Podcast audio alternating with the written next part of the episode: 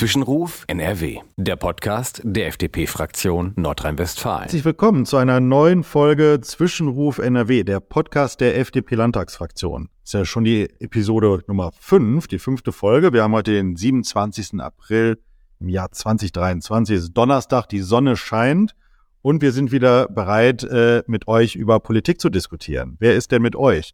Das bin zum einen äh, ich, mein Name ist Marcel Hafke und ich darf hier parlamentarischer Geschäftsführer der FDP-Landtagsfraktion sein.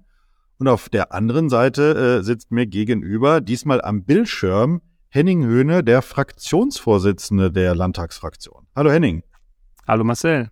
Doch, Soundcheck klappt, perfekt. Warum sitzen wir denn jetzt diesmal remote gegenüber und digital? Ich habe gehört, bei dir gibt's wirklich eine großartige Neuigkeit und dafür lohnt es sich dann auch mal digital sich zusammenzuschalten. Was ist denn bei dir passiert? ja, ähm, ich verlasse das Haus im Moment nicht. Ähm, wir sind nämlich jetzt seit wenigen Tagen zu viert. Also wir haben Nachwuchs äh, bekommen, eine gesunde Tochter.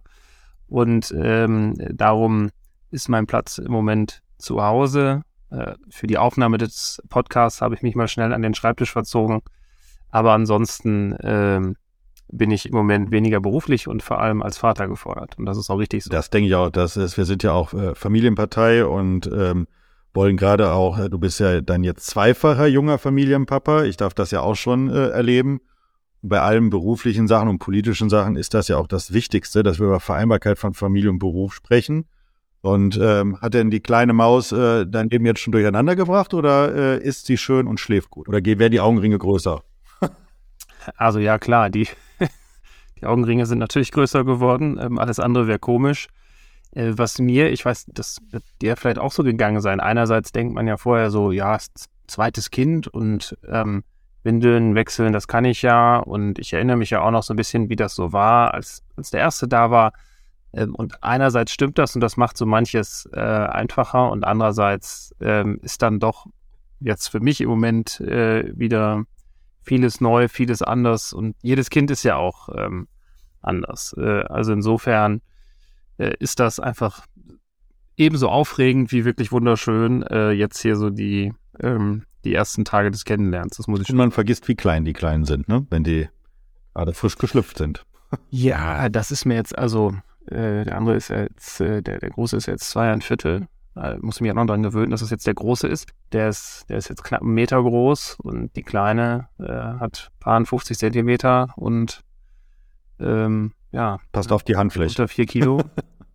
ja, ja, das ist, ähm, ja, nein, das ist äh, super, super schön ähm, und äh, ganz aufregend im Moment. Also ich glaube, wir alle äh, wünschen dir und deiner Frau und deiner Familie nur das Beste und eine tolle Zeit gemeinsam und gerade die ersten Tage sind ja was ganz, ganz Besonderes. Umso äh, glücklicher bin ich, dass wir äh, heute trotzdem zum Podcast zusammenkommen können, weil, ich drücke es mal so aus, das Land braucht die FDP und braucht auch dich. So ganz rund scheint es ja hier in Nordrhein-Westfalen nicht zu laufen und da braucht es ja eine Oppositionskraft, die jetzt hier auch Tempo macht, weil ähm, wir haben ja die letzten Wochen wirklich äh, abenteuerliche Sachen erlebt.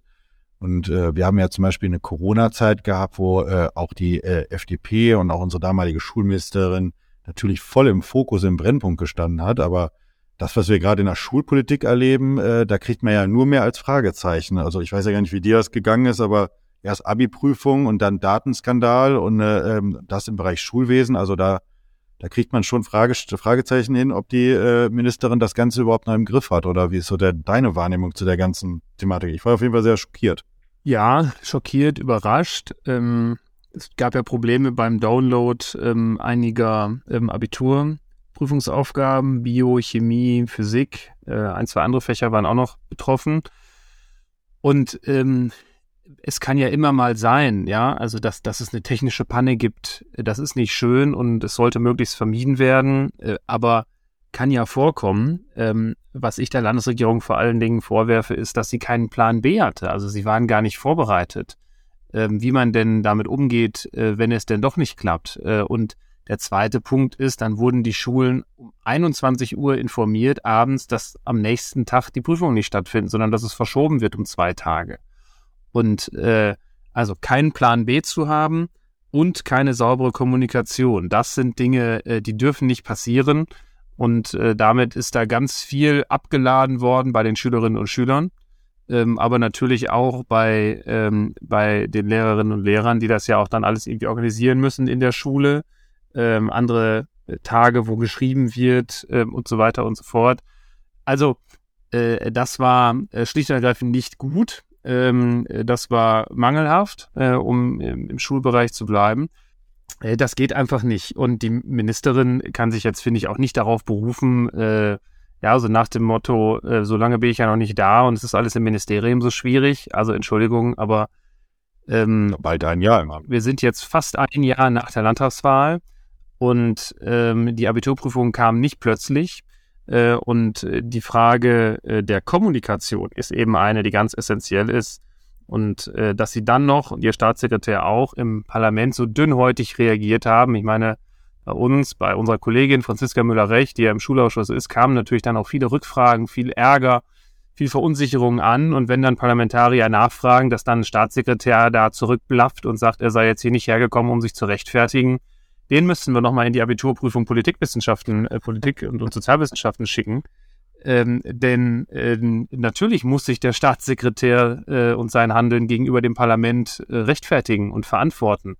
Äh, das zeigt äh, sehr dünnhäutig. Das zeigt für mich, glaube ich, am Ende, die wissen in Wahrheit, dass sie da Mist gebaut haben, haben aber nicht die Größe dazu zu stehen. Und das ist kein guter Auftakt. Ähm, das ist jetzt nicht formuliert äh, hier für die Schulministerin und dass dann zwei, drei Tage später auch noch äh, die, äh, der Datenskandal mit, mit dazu kam. Offene Daten auf einem Server äh, einsehbar.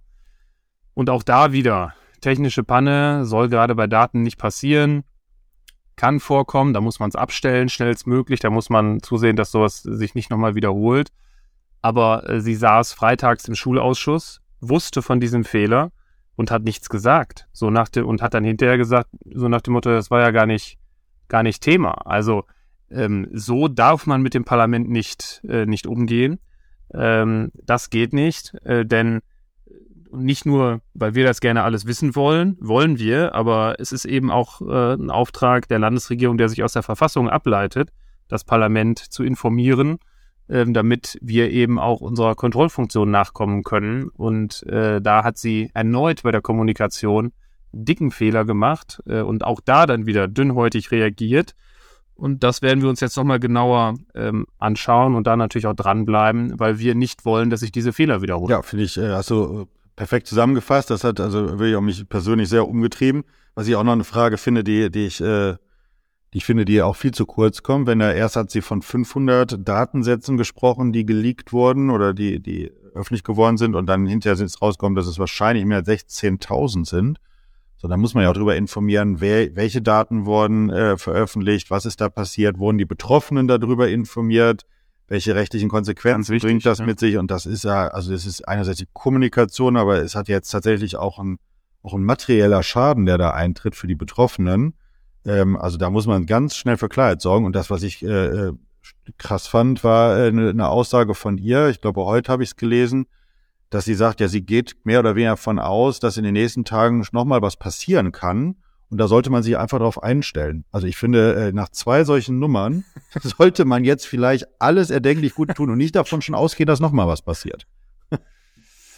Ja, äh, ich meine, Enttäuschung hat ja oft was mit Erwartungsmanagement zu tun. Vielleicht wollte sie das jetzt selber etwas runterspielen, aber das geht natürlich nicht, sondern ähm, sie hat Verantwortung ähm, übernommen als Ministerin. Ähm, äh, Dorothee Feller, sie ist eine erfahrene Verwaltungsfrau. Ich ähm, kenne. Ich schätze sie übrigens auch aus einer langjährigen Zusammenarbeit aus ihrer Zeit als ähm, Regierungspräsidentin in, in Münster.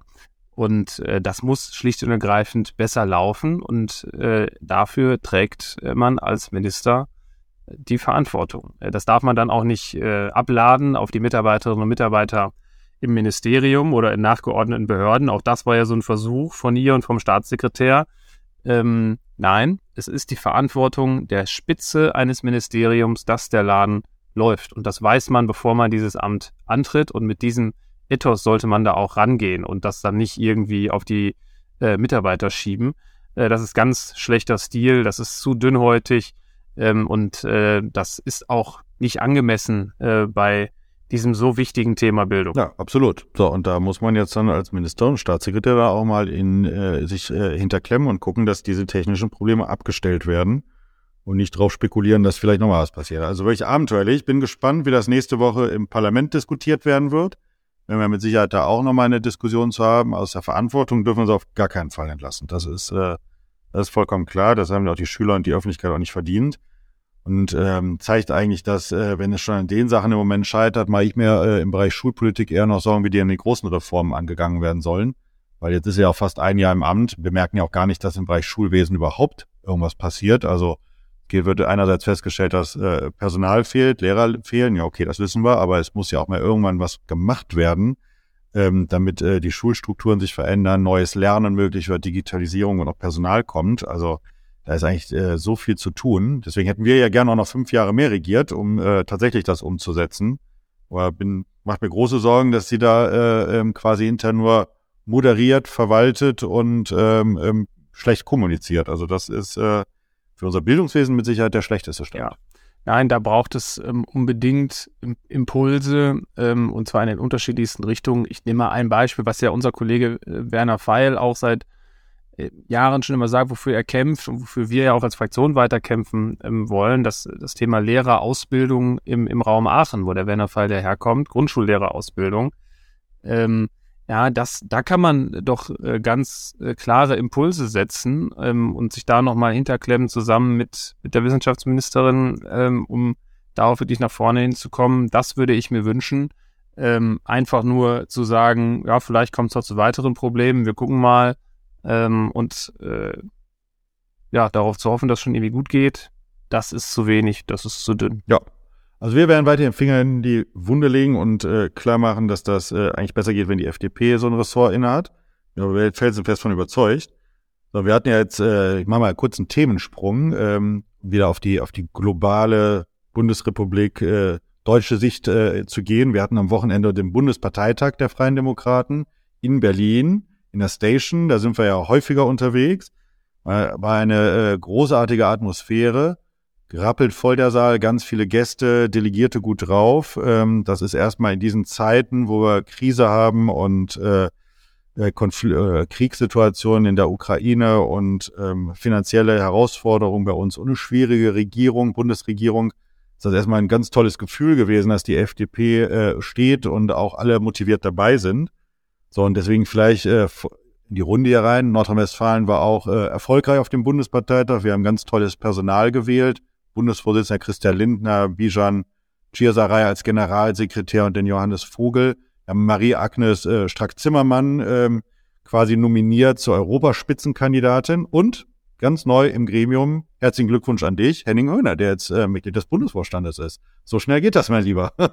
ja, jetzt bin ich Beisitzer im, im Bundesvorstand, ähm, in diesem Gremium. Genau. Ach, ich freue mich da auf die, ähm, auf die Arbeit. Ähm, weil es mir da einerseits darum geht, so eine landespolitische Perspektive auch einzubringen.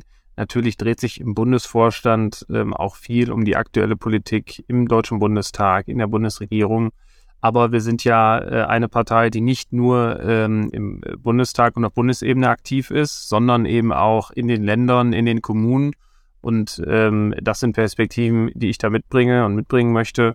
Und äh, da freue ich mich, Nordrhein-Westfalen äh, mit vertreten zu dürfen bin gespannt. Ja, schadet definitiv nicht, wenn in Berlin auch mal andere Perspektiven mitdiskutiert werden. Dann werden die Gesetze vielleicht sogar noch besser, wenn die Perspektiven da auch dabei sind. Ja, auf jeden Fall freue ich mich äh, für dich, dass du jetzt ganz viel Zeit demnächst auch in Berlin verbringen darfst. in weiteren spannenden Sitzungen und dort ein bisschen Tempo für Tempo sorgst. Sehr, sehr cool die Zeit in Berlin ist ja gar nicht das Problem, das hin und wieder zurückkommen. Das ist das, was wirklich viel Zeit ja, Aber das ja, ja, ich hoffe, ich hoffe, du, da immer das Reisen in Deutschland, also es wird echt immer nerviger. Am Freitag war ja die Hinreise, erst äh, Bahnstreik, Flugstreik. Ja, kannst du nur mit dem Auto fahren äh, und dann sagen alle, wir müssten äh, CO2 einsparen. Also ist auch ziemlich Banane, was da überall passiert. Ähm, also Reisen in diesem Land ist äh, mittlerweile nicht mehr schön. Das muss man, muss man sagen. Wird schwieriger. Ja. ja.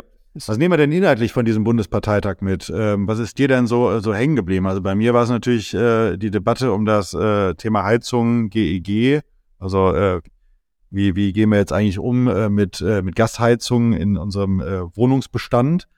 Ist ja ein Riesenthema und die äh, FDP hoffentlich da Haltung zeigt. Aber was, was, ist, was nimmst du denn so mit von diesem Bundesparteitag und sagst, wow, da hat die FDP jetzt mal einen richtigen richtigen Punkt gemacht und äh, damit können wir doch gute Politik machen. Also das Thema ähm, Heizen äh, ist sicherlich ein ganz wichtiges und das ähm, äh, war ja eine Initiative von, ich glaube, fast 80 Delegierten. Ähm, Initiativ aus, aus Nordrhein-Westfalen. Äh, der Bundestagskollege Frank Schäffler war da ja ganz, ganz aktiv mit dabei, ähm, weil wir einfach große Sorge haben. Ich teile diese Sorge und der Bundesparteitag ja ähm, auch durch seinen Beschluss, äh, dass die Pläne von Robert Habeck äh, erstens die Menschen überfordern, viele Menschen finanziell überfordern und alleine auch die Art und Weise, wie das jetzt angegangen wurde, die Art und Weise der Diskussion jetzt eher dazu führt, dass äh, bei bei den entsprechenden Handwerksbetrieben im Moment die Nachfrage nach neuen Gasheizungen steigt, weil die Leute Sorge haben, dass sie vielleicht in zwei, drei Jahren das nicht mehr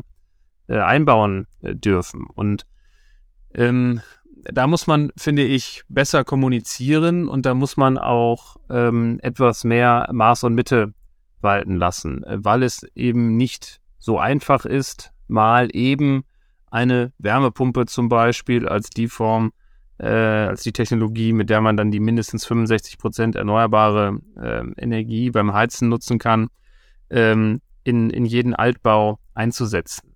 Ähm, ich finde es völlig richtig, dass man bei Neubauten natürlich darauf achtet und das passiert ja auch automatisch, weil die Leute ja auch selber ein Interesse daran haben. Aber wir müssen eben schon schauen, dass äh, Leute nicht Rechenbeispiele für sich zu Hause machen, wo sie sehen, boah, wenn ich das jetzt investiere, dann ähm, überfordert mich das oder dann ist die, der Invest in die Heizung übersteigt eigentlich den Restwert des Hauses an sich. Soll ich dann abreißen?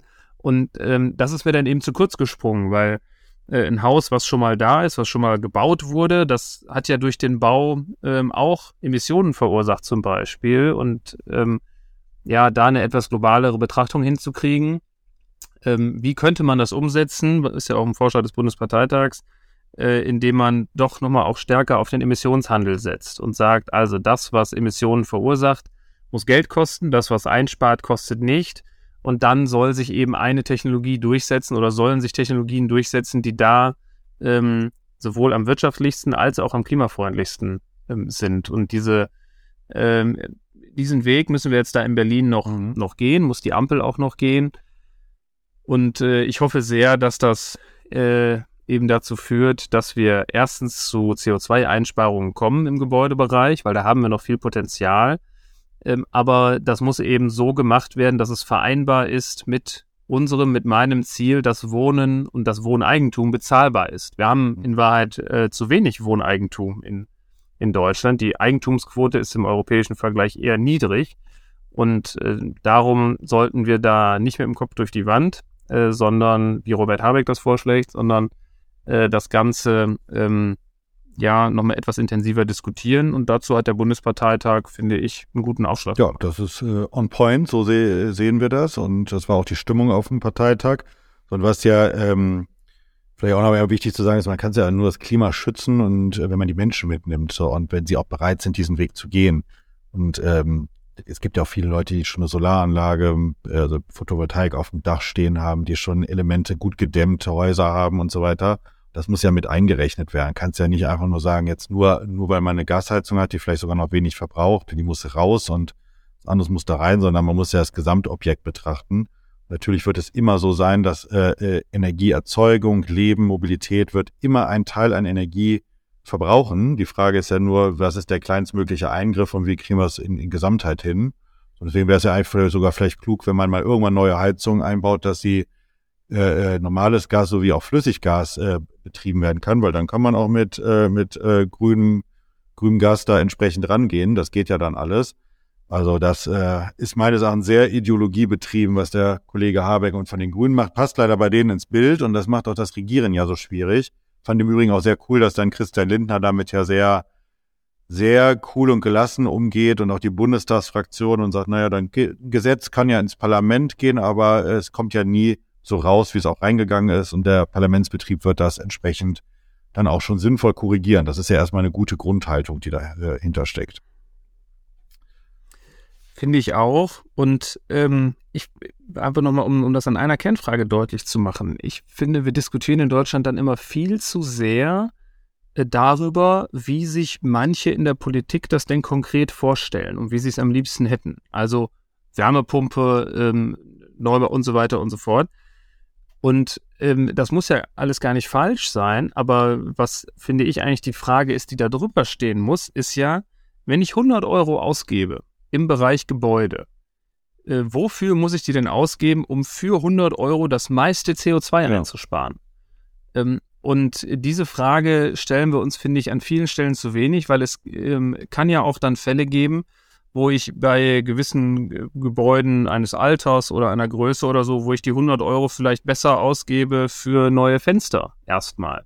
Oder wo ich die ausgebe für ein neues Dach. Ähm, und ähm, ich finde, diese Flexibilität müssen wir ähm, erhalten. Und damit könnte man dann nämlich auch berücksichtigen, dass man sagt, pass mal auf, ähm, vielleicht ja dann auch eben mit, mit einer entsprechenden Förderung, aber das Haus, so wie das jetzt hier bei dir steht, da bringt es eigentlich am meisten, wenn wir die Heizung so laufen lassen, weil das ist jetzt eine, weiß ich nicht, elf Jahre alte Gasheizung, die tut's ja noch.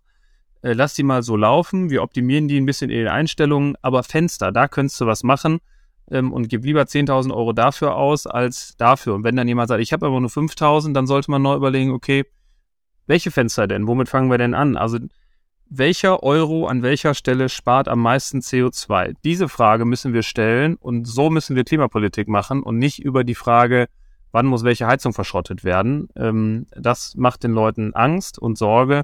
Ähm, und äh, das ist eine Art von, von Detailsteuerung durch die Politik, die auch kaum zu managen ist. Und darum ähm, lieber ähm, globaler schauen, wo haben wir den größten Hebel äh, und wo sind wir dann am wirtschaftlichsten. Nicht Ideologie betrieben ran, weil man gewisse Technologien nicht mag, sondern äh, zu schauen, was bringt am meisten. Ja, spannend. Ähm, noch eine andere Sache mal so kurz eingeschoben, die uns jetzt hier äh, vor ein paar Tagen oder gestern auch ereilt hat. Unsere Bundeskanzlerin hat ja ein äh, Bundesverdienstkreuz bekommen, äh, äh vom Bundespräsidenten verliehen und das ist auch mit Sicherheit angemessen auch richtig. Ich meine, war 16 Jahre Bundeskanzlerin, hat das Land durch große Krisen geführt.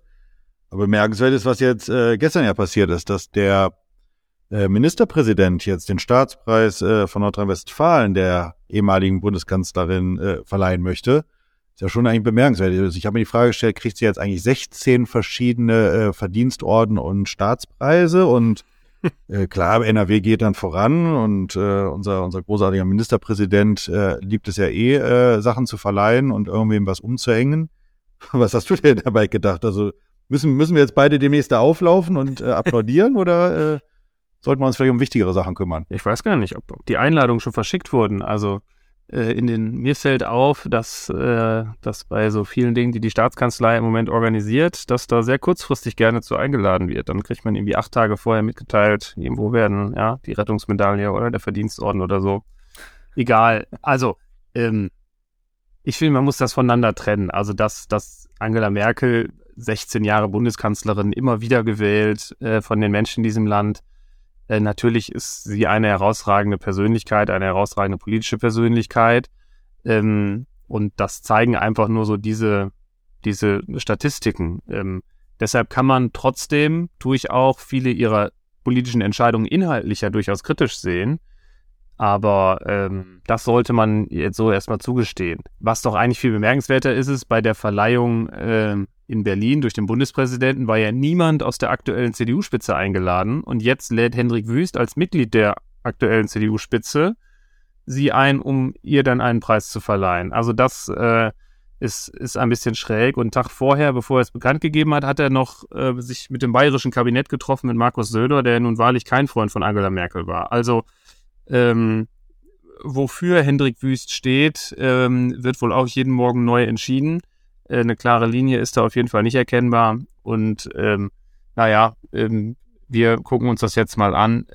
Natürlich hat Angela Merkel eine besondere Beziehung zu Nordrhein-Westfalen, weil sie ja auch in Bonn lange Bundestagsabgeordnete war und äh, äh, als Ministerin in Bonn gewirkt hat. Aber äh, dass da jetzt eine ganz besonders enge Beziehung zu NRW da sei, enger als zu anderen Bundesländern, habe ich jetzt auch nicht wahrgenommen. Insofern stelle ich mal ganz frech die Frage, wer soll eigentlich mehr von diesem Termin profitieren? Diejenige, die den Preis bekommt oder derjenige, der den Preis verleiht? Ja, und wir sind auch gespannt, ob Friedrich Merz, der CDU-Vorsitzende, ob der gratuliert, kommt und äh, dabei ist. Das wird auch nochmal spannend zu sehen, weil Es laufen ja so im Hintergrund so ein paar Gerüchte, dass ja vielleicht der Ministerpräsident auch Ambitionen hat, äh, Bundeskanzlerkandidat zu werden. Und äh, hier wird ja spannend werden, was die beiden da machen. Also äh, bislang finde ich, können wir auf jeden Fall keinen Kanzler gebrauchen, der nur für Instagram und Ordenverleihungen zuständig ist und sich damit im Kern beschäftigt die großen Fragen unserer Nation aus dem Blick lässt. Aber das, das äh, wird die CDU natürlich in ihrer Weisheit dann schon bewerten. Ja, ähm, den Kopf soll sich auch die CDU mal selber Wo können Sie jetzt mal anfangen? Ich finde das ja ganz charmant, wenn Sie es auch mal öffentlich diskutieren.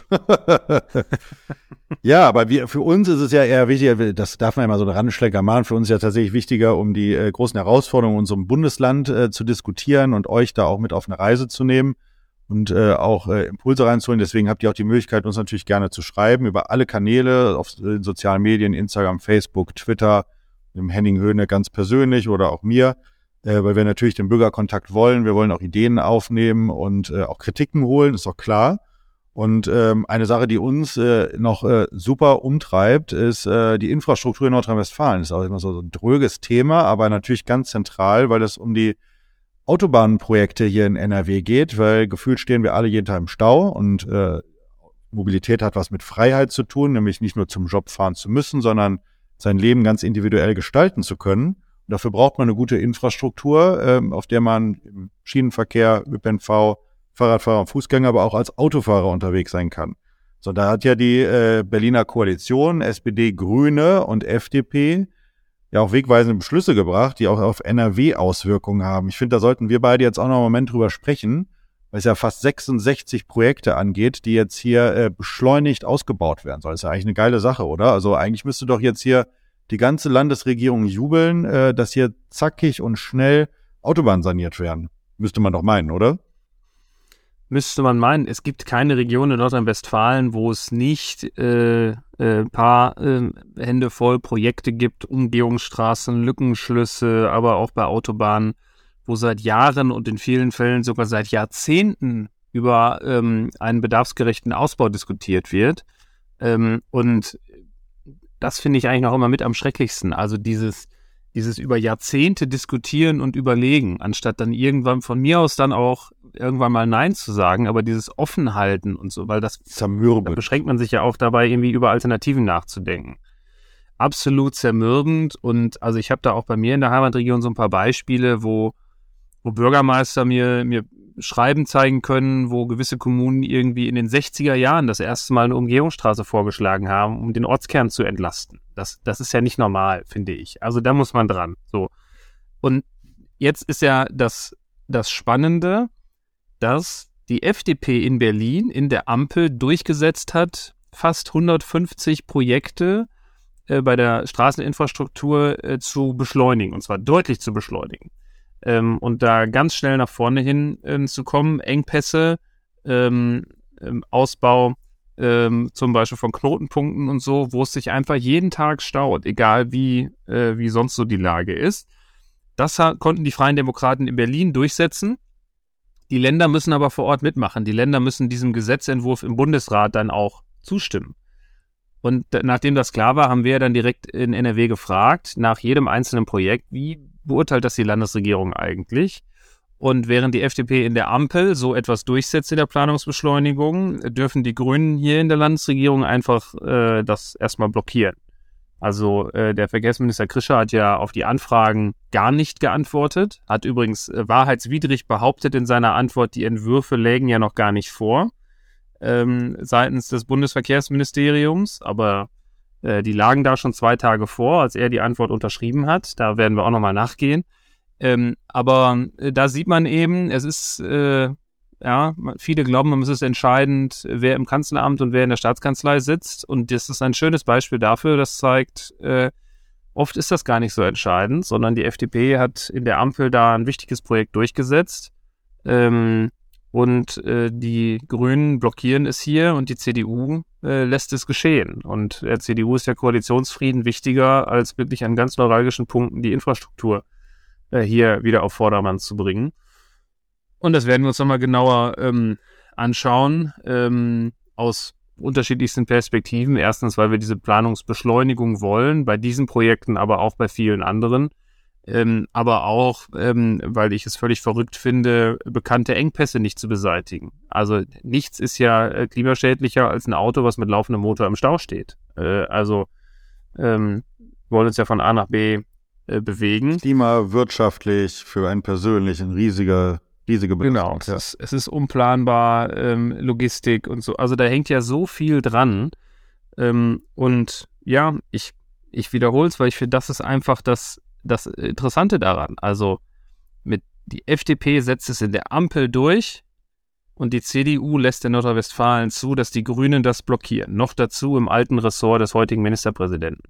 Der müsste es ja eigentlich noch am besten wissen. Und ähm, darum werden wir da dranbleiben. Wir wollen, dass alle Projekte auf dieser Liste des Bundes für Nordrhein-Westfalen, Bahn 60, du hast es gerade gesagt, dass alle kommen und dass alle umgesetzt werden. Und zwar möglichst schnell und dafür werden wir streiten. Ja, das ist auch genau richtig. Ja, eben eingesetzt hat er was mit, also mit Klimaschutz und so weiter, überall zu tun, ist genau richtig, aber auch mit Freiheit. Und wenn du dich in diesem Land nicht mehr äh, frei bewegen kannst, äh, egal was du machen möchtest, dann sollte Politik dem nachgehen. Und ähm, ja, die Menschen sollten sich also tatsächlich auch gut überlegen, wen sie äh, tatsächlich ihre Stimme geben. Man sieht nämlich, was passiert, wenn die, Regi die Grünen regieren. Es werden Vorschriften gemacht, Verbote eingeführt oder Sachen blockiert. Das ist alles ideologiegetrieben. Und beim Minister Krischer muss man ja mal eher sagen, in jeder Debatte kommt ja immer hervor, dass er am liebsten gar keinen äh, Automobilverkehr haben möchte. Und das als Verkehrsminister ist natürlich schon, äh, schon bemerkenswert. Also aus der Verantwortung darf man ihn mit Sicherheit nicht rauslassen. So, wir haben ja eine tolle, Re also wir, ach nee, vielleicht noch kurz ein, ein Hinweis. Wir haben ja nächste Woche Plenarsitzung. Also wenn das äh, euch interessiert, ihr könnt der Debatte gerne folgen. Gibt auch ganz viele andere spannende ähm, äh, Positionen und Anträge der FDP. Ich sage mal so zwei, drei Beispiele. Tiefengeothermie be beschäftigen wir uns mit, mit dem, mit dem Arbeitsplatz Schule. Wie kriegen wir den eigentlich gut und spannend und attraktiv gestaltet? Über die, die ganzen Überstunden von Beamten. Was machen wir damit? Wie gehen wir damit um? Welche, dürfen die die Überstunden behalten? Und auch äh, das zum Beispiel, was wir gerade eben diskutiert haben, äh, überflüssige Bauvorschriften bei Solaranlagen wegfallen. Man könnte ja jetzt meinen, wo die Grünen regieren, wird überall Solaranlagen gebaut. Ja, Pustekuchen. Dafür braucht jetzt die FDP, dass es äh, die Bauvorschriften da vereinfacht werden. Also an solchen Punkten bleiben wir gerne dran und wen es interessiert, in sozialen Medien folgen auf unserer Homepage oder die Debatte sich einfach anschauen. So, und apropos Debatte, wir haben ja die, die Rubrik äh, vor 20 Jahren im Landtag ähm, und äh, finde das immer ganz spannend zu gucken, was hat die FDP äh, eigentlich vor 20 Jahren diskutiert und was gab es im Landtag für, für einen Diskurs. Im Landtag vor 20 Jahren. Ein Thema, und das, das möchte ich jetzt gerne noch eine Haltung von dir wissen und äh, sehen, wie schnell sich Politik doch in Realität umsetzen lässt. Vor 20 Jahren wurde diskutiert über, festhalten, ökonomische Grundbildung kompetent vermitteln, Wirtschaft als Unterrichtsfach einführen. Also kriegen wir mehr Wirtschaftskompetenz in die Schulen rein.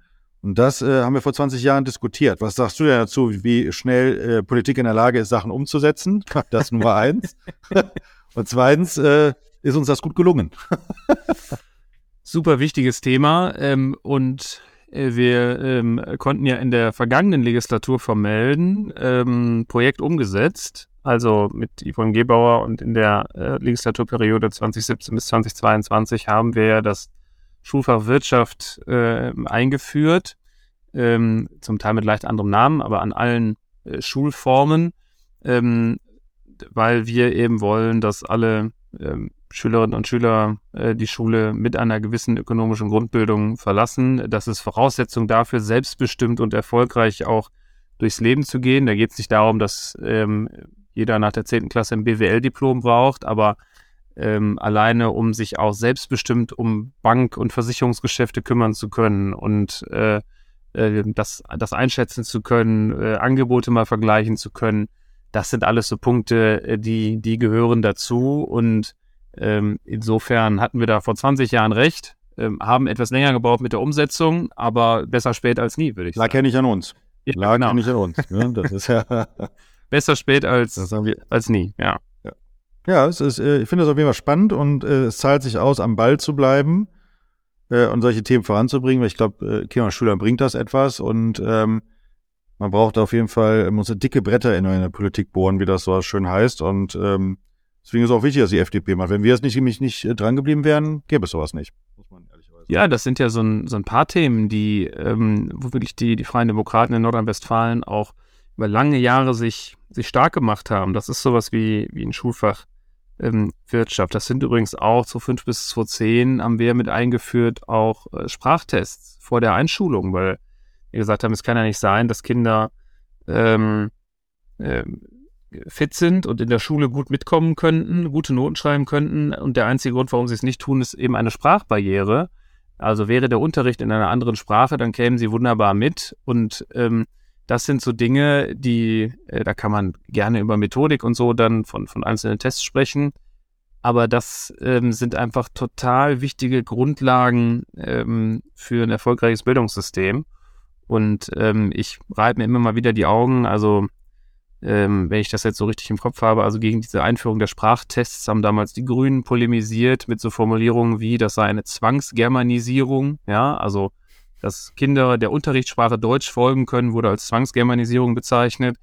Ähm, und äh, Schulfach Wirtschaft sei ja auch gar nicht so wichtig, man bräuchte eher, ja, aber Entschuldigung, wie sollen denn ähm, wirklich dann hinterher auch junge Menschen, äh, die vielleicht dann auch eben keine Hilfe von zu Hause ähm, haben, sich ähm, selber überlegen können, ähm, ist das mit dem Mietvertrag so in Ordnung? Wie ist das mit der Immobilienfinanzierung? Ähm, was ist das mit der Versicherung? Brauche ich die jetzt so? Geht das kleiner? Brauche ich die überhaupt? Ähm, und da finde ich, hat Schule auch einfach den Auftrag, aufs ganz praktische Leben vorzubereiten. Und dafür muss immer Platz sein im Lehrplan. Und da lohnt es sich, einen langen Atem zu haben. Politik ist ja bekanntermaßen Bohren dicker Bretter. Und ähm, ich bin sicher, wenn ähm, die FDP-Landtagsfraktion vor 20 Jahren das in den Landtag eingebracht hat, wird wahrscheinlich vor 30 Jahren mal ein Kongress der jungen Liberalen sowas debattiert und beschlossen haben. Vor 25 Jahren ein Parteitag der FDP Nordrhein-Westfalen.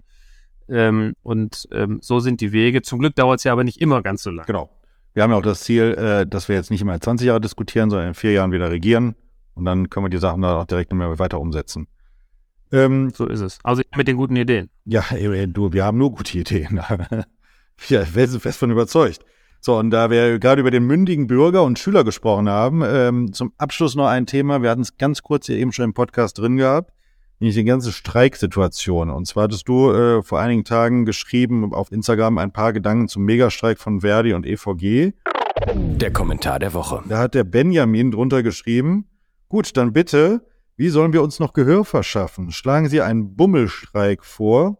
Was sind Ihre liberalen Ansätze? Also Stichwort, diese ganze Streiksituation. Ist das eigentlich richtig, was in unserem Land passiert oder kann man das nicht anders? Anders, das steht ja schließlich in der Verfassung drin, äh, Grundrecht auf Streik. Ähm, müssten die eigentlich ja recht haben, oder? Ja, ganz so einfach finde ich es nicht. Ähm, also natürlich gehört ein Streikrecht ähm, dazu und das ist auch richtig, äh, weil ich natürlich auch die Möglichkeit haben muss, Augenhöhe herzustellen zwischen Arbeitgebern und Arbeitnehmern und dass man sich dann zusammenschließt, um stärker zu sein ähm, in, in Gewerkschaften und dass es dann auch im Zweifelsfall ein Streikrecht gibt, äh, das finde ich richtig. Aber Streikrecht heißt ja nicht, dass jeder, der streikt, äh, immer Recht hat, inhaltlich, sondern äh, natürlich müssen sich, finde ich, auch Gewerkschaften Kritik gefallen lassen an der Frage, sind Forderungen eigentlich in Ordnung?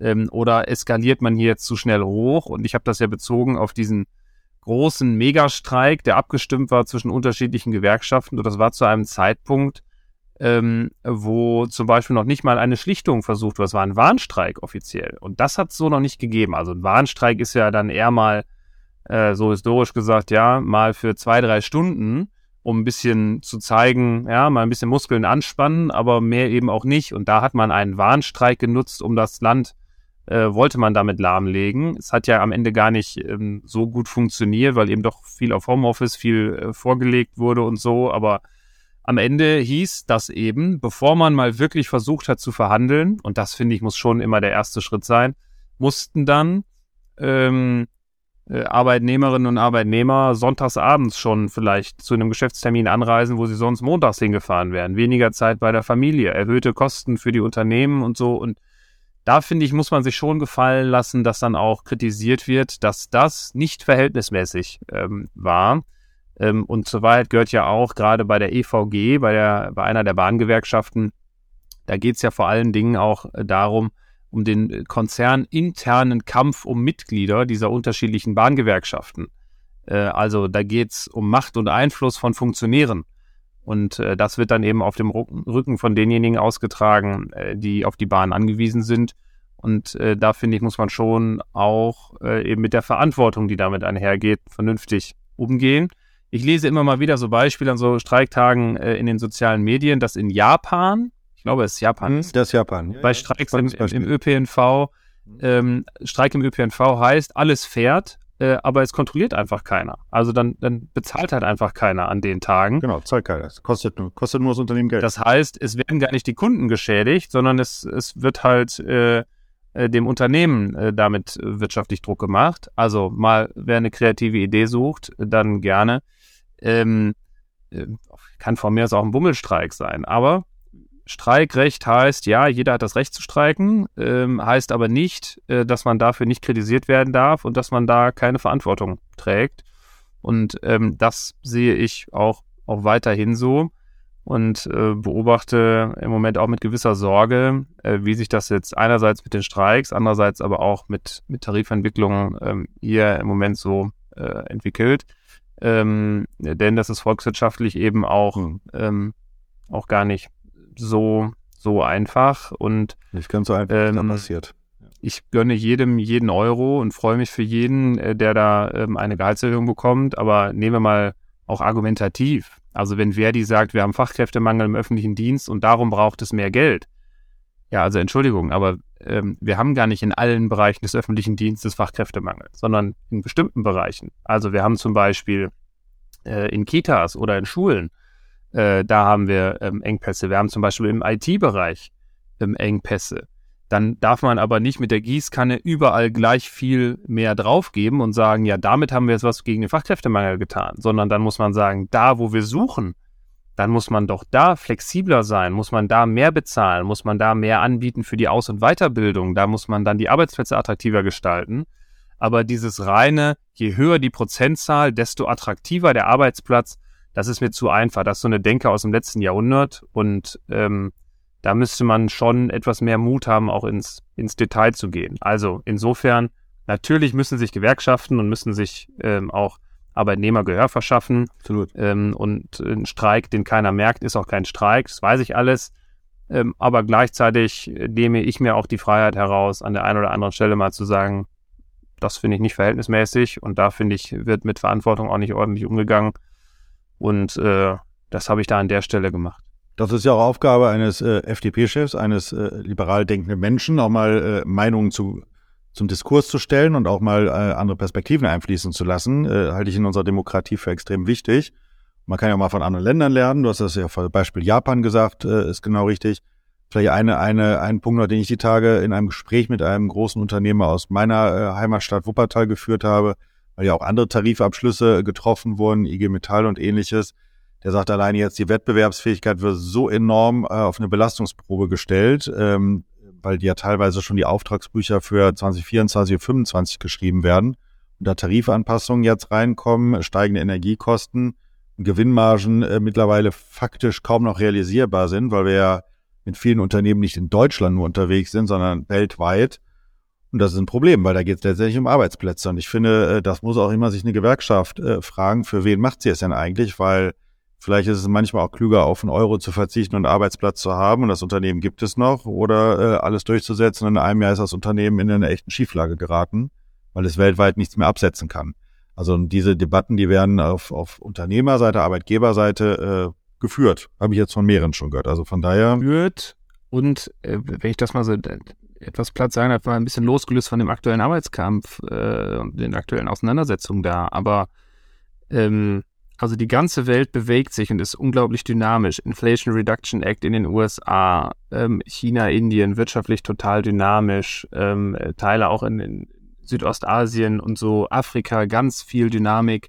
Das deutsche Wirtschaftswunder ist auf jeden Fall nicht passiert ähm, durch äh, Life-Life-Balance, vier Tage Woche ähm, und ähm, alles läuft schon von alleine, sondern Lohnsteigerungen müssen natürlich auch einhergehen mit Produktivitätssteigerungen zum Beispiel. Das war ja bislang immer äh, das, das Pfund in Deutschland, dass wir natürlich einerseits ein hohes Lohnniveau hatten und haben, ähm, und aber andererseits auch besonders äh, produktiv waren, besonders gut waren. Aber äh, die Lage auf der Welt verändert sich. Es kommen eben auch mehr und mehr Länder dazu, die haben dieselbe Technologie wie wir oder fast dasselbe Niveau, haben aber deutlich geringere äh, Lohnkosten.